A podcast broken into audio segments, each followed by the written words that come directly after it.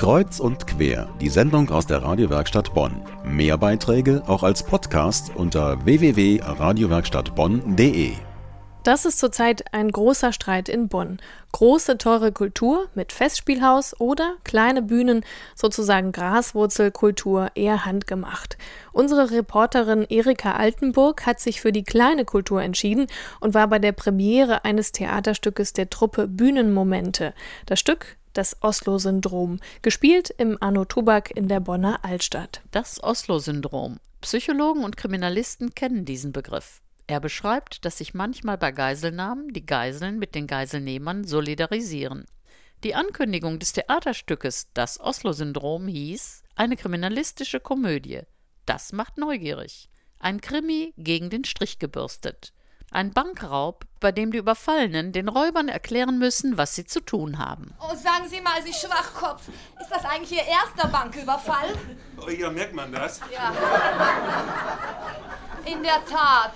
Meinen Sie nicht, es ist an der Zeit, endlich das Geld zu holen, einzustecken und zu verschwinden? Ich möchte meinen Flieger bekommen und ich nehme an, Sie wollen das Gleiche. Ich mach das selbst. Die Frau des Bankdirektors. Ebenfalls auf der Bühne ihr Gatte und seine Geliebte, die Angestellte der Bank. Allein daraus ergeben sich die üblichen Verwicklungen.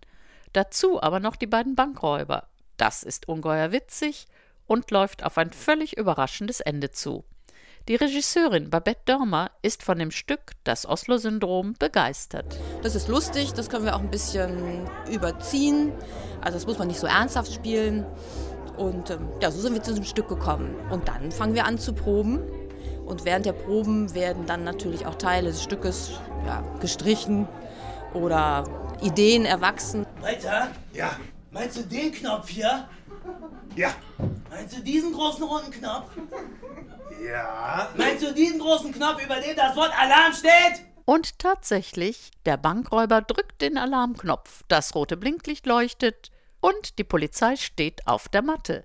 Zeit für den Bankdirektor, den trottligen Räubern erst einmal ihre Lage zu erklären. Sagen wir mal, diese Situation beginnt sich unvorteilhaft für Sie zu entwickeln.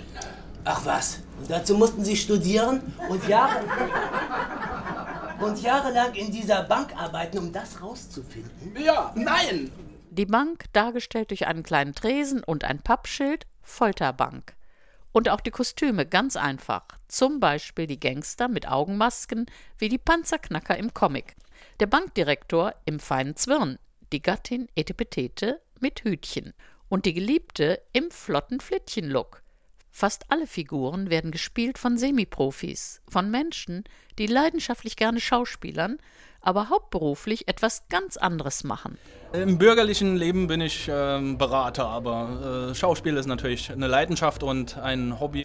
Ja, ich bin auch ähm, im richtigen Leben, habe ich was ganz Langweiliges, wo ich mein Geld verdiene. Ich arbeite bei einem Maschinenbauer in, äh, als Einkäufer, mache das auch also als Gegenpol, wo man dann sich mal richtig auslassen kann. Wenn dann so eine Premiere bevorsteht, wird es dann auch schnell mal zum Hauptberuf sozusagen, wenn die Proben anstehen. Und gerade wenn das Studium, was man ja sich immer noch selber einteilen kann, tritt dann doch schon mal in der Zeit ziemlich zurück, dass ich sagen kann, für eine Woche bin ich dann Schauspielerin. Ich mache das auch nur nebenberuflich, auch zum Spaß und ähm, weil ich da mit meinen Freunden zusammen sein kann und es einfach einen Riesenfez bringt. Der einzige Profi im Team, Regisseurin Babette Dörmer, die auch die Direktorsgattin spielt. Alle sind mit Leidenschaft dabei und auch mit Spaß. Das merkt auch das Publikum. Ja, es war ein leichtes Stück, aber ganz lustig gemacht. Sehr lustig, ja, hat Spaß gemacht. Ich fand super klasse, unheimlich witzig gemacht und es hat sich zu 100 Prozent gelohnt, hier hinzukommen. Das Stück Das Oslo-Syndrom im Bonner Anno Tobak. Gespielt wird es nächsten Samstag und Sonntag. Eintritt 12 Euro.